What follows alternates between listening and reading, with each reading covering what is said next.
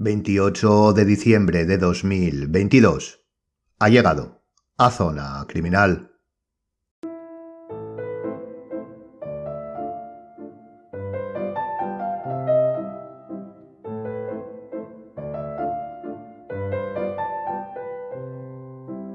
Últimamente estamos centrando los programas más técnicos en la pericia caligráfica. La verdad es que esto responde a que tanto a nivel profesional como formativo, la investigación forense de los últimos casos y la creación de contenido curricular para su impartición se está centrando en la especialidad. Así que la frescura y desarrollo en tiempo real del conocimiento decidimos aprovecharlo también para el podcast. En nuestros primeros episodios dedicados a las especialidades forenses, en el que se centraba en la pericia caligráfica, hablamos sobre el concepto de falsificación, de hecho, incluso lo profundizamos de manera teórica, conceptual y técnica.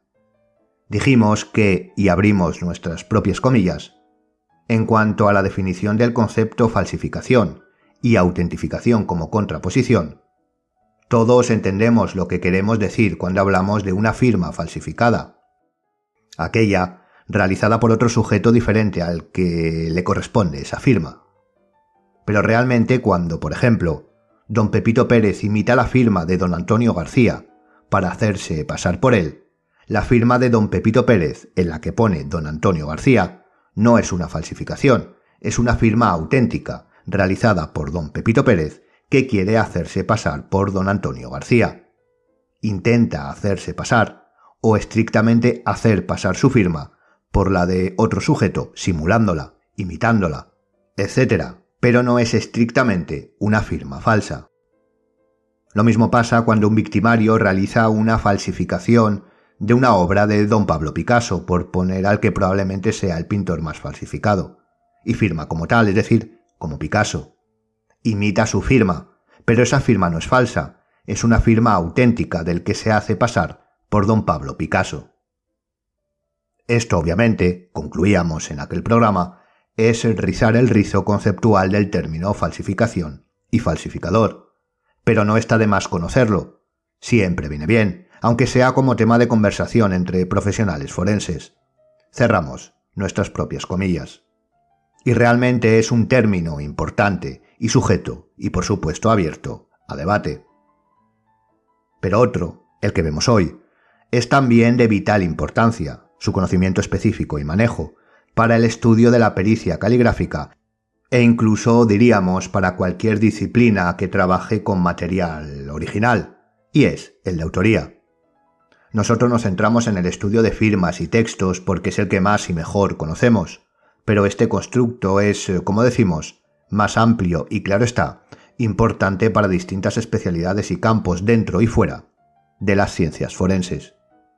Así que hoy vamos a adentrarnos en el concepto de autoría desde la pericia caligráfica, desde el estudio grafístico.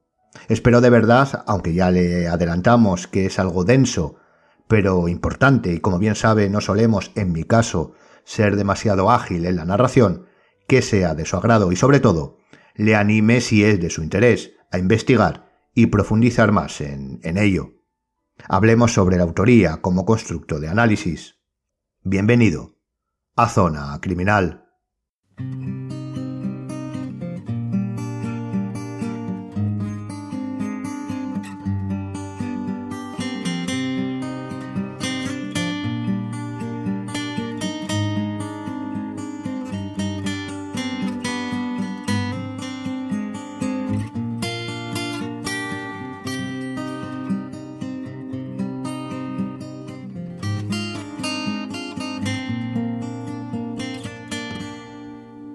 Como seguro será el caso de la mayoría, prácticamente de la totalidad, al informarse sobre la pericia caligráfica como disciplina, busque lo que busque, pericia caligráfica, grafística, trabajo de perito calígrafo, estudio de firmas, etc., en su lectura las palabras que más habrá leído serán autoría y falsificación.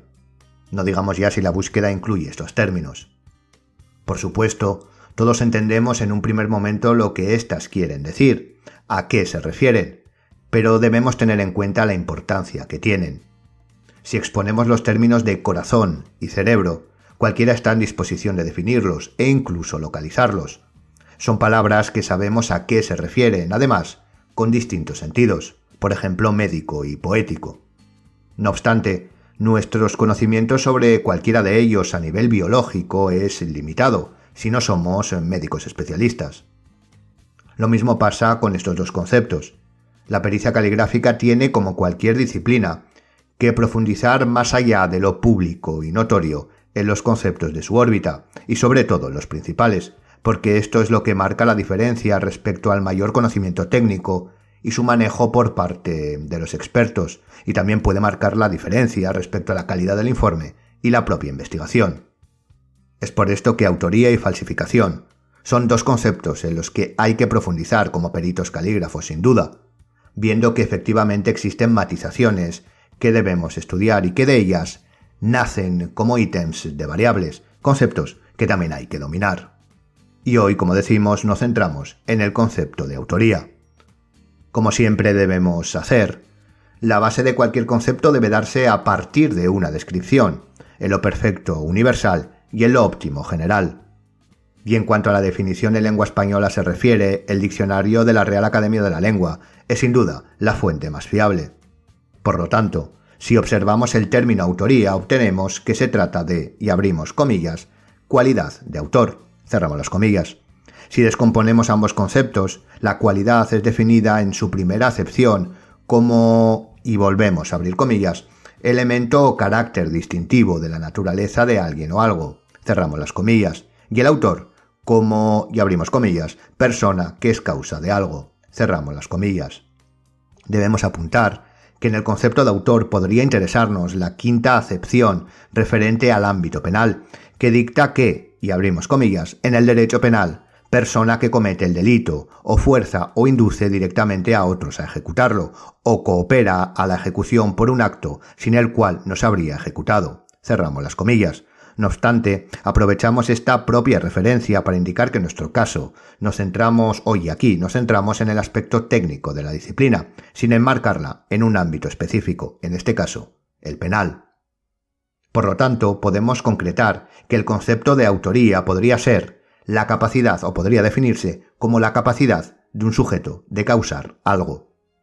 Esto como definición generalista, claro está, si la centramos y especificamos dentro de la pericia caligráfica, podríamos exponer la autoría como la capacidad de un sujeto de plasmar una producción gráfica distintiva.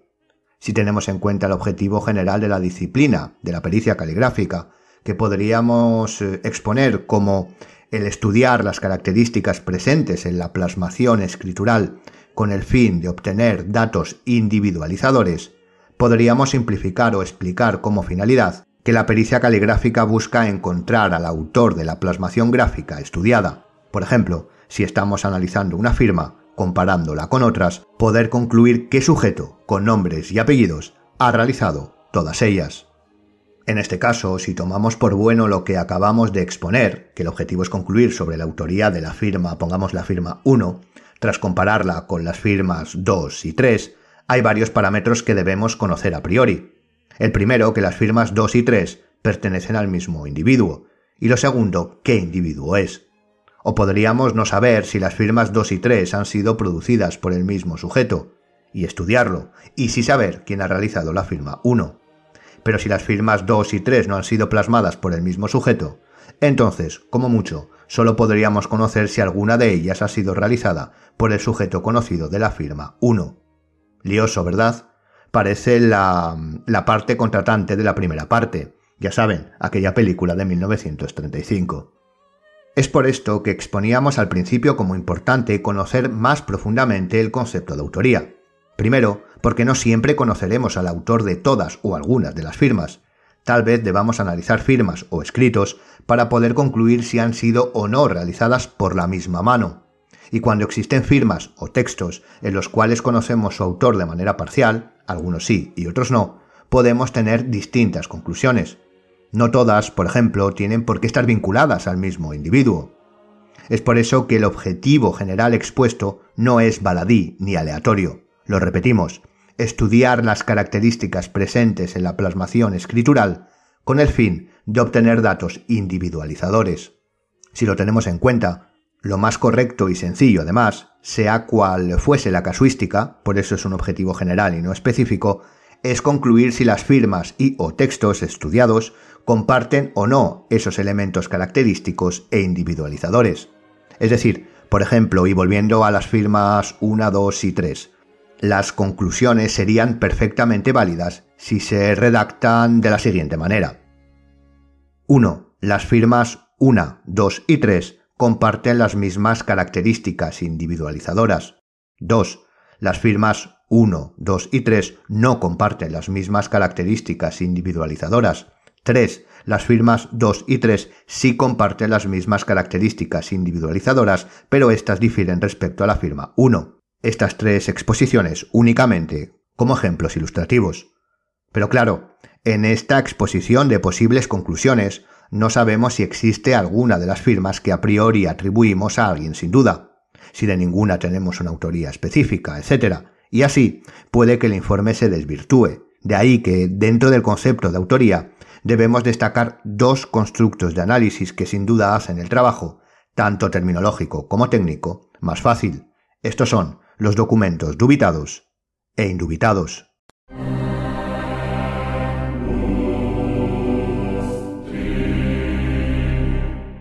Ambos términos no están reservados a la pericia caligráfica, ni mucho menos, sino que se extienden y utilizan en toda la gama de especialidades forenses y fuera del mundo criminalístico. De hecho, son de uso común siempre que se procede a comparar objetos de estudio. No hay gran dificultad en poder desentrañar la naturaleza de uno y otro.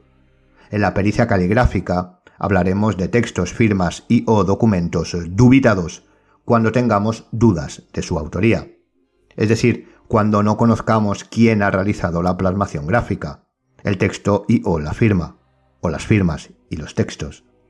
Y denominaremos documento, texto y o firma indubitado a aquellos de los cuales no tengamos ninguna duda acerca de su autor. Los documentos dubitados serán aquellos que normalmente nos den para analizar y comparar con indubitados, con el fin de concluir sobre la autoría. Pero como hemos visto, no siempre. Es posible no solo ya que se nos solicite, sino que debamos hacerlo con anterioridad. Nos referimos al cotejo entre los propios dubitados, para saber si han sido realizados por la misma mano, y luego ya, en todo caso, si todos pertenecen al mismo generador, analizar junto a los indubitados. Y por supuesto, en caso de que no todos los dubitados pertenezcan a un mismo escribiente, comparar los distintos grupos con los indubitados.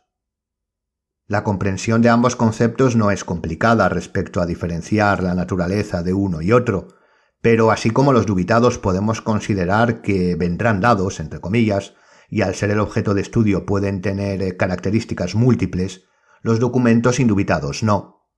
Sobre ellos debemos tener pleno conocimiento sustancial de su génesis. Es por ello que la Ley 1-2000 de 7 de enero de enjuiciamiento civil expone de manera clara en su artículo 350 a partir del punto 2 que debe entenderse por documento indubitado. A partir del punto 2 expone que se considerarán documentos indubitados a los efectos de cotejar las letras, primero, los documentos que reconozcan como tales todas las partes a las que pueda afectar esta prueba pericial. Segundo, las escrituras públicas y los que consten en los archivos públicos relativos al documento nacional de identidad. Tercero, los documentos privados cuya letra o firma haya sido reconocida en juicio por aquel a quien se atribuya la dudosa. Y cuarto, el escrito impugnado en la parte en que reconozca la letra como suya aquel a quien perjudique. El punto 3 señala que a falta de los documentos enumerados en el apartado anterior, la parte a la que se atribuya el documento impugnado o la firma que lo autorice podrá ser requerida, a instancia de la contraria, para que forme un cuerpo de escritura que le dictará el tribunal o el letrado de la Administración de Justicia. Si el requerido se negase, el documento impugnado se considerará reconocido. Y el punto 4 dicta que si no hubiese documentos indubitados y fuese imposible el cotejo con un cuerpo de escritura por fallecimiento o ausencia de quien debiera formarlo, el tribunal apreciará el valor del documento impugnado conforme a las reglas de la sana crítica. Debemos tener en cuenta, ya como peritos, que en este caso la ley de enjuiciamiento civil nos informa de la naturaleza de los documentos indubitados, de qué características deben poseer para ser considerados como tal, pero no cuándo y cómo utilizarlos. Por ejemplo, dentro del análisis pericial es importante cuando estudiemos una firma con una datación anterior a la fecha actual, con un margen amplio, por ejemplo de los años 90 de un sujeto, el obtener dentro de esos documentos indubitados firmas contemporáneas a esta, además de haber solicitado un cuerpo de escritura actual, por supuesto, si es posible, claro está. Desgraciadamente, en muchas ocasiones no se les da la importancia que deben tener a los documentos indubitados. Por ejemplo, la calidad, por supuesto, y la cantidad también deben estar acordes a lo necesitado y ser abundantes. Aquí hemos expuesto la parte teórica para comprender y saber la categoría de documentos con los que trabajaremos, dubitados e indubitados, pero por supuesto tenemos que tener en cuenta que la denominada toma de muestras, donde se forma el cuerpo de escritura indubitado, es un proceso tremendamente importante, con una significancia tal que debe ser preparada con mucha anterioridad y concreción a la fecha de su ejecución. Pero esto ya lo dejamos para otra ocasión.